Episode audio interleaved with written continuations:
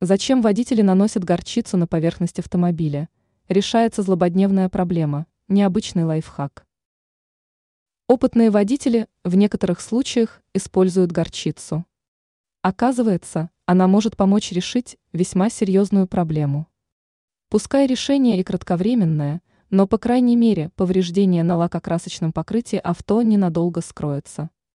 А этого временного отрезка вполне может хватить, дабы полностью ликвидировать оказию и привести кузов в полный порядок. Стоит запомнить, для того, чтобы метод сработал, необходимо использовать только горчичную пасту. Порошок же не удержится на поверхности и, более того, еще больше расцарапает ее. Ваши действия. Наносим горчицу на поврежденный участок, затем тщательно растираем ветошью или полировальной машиной.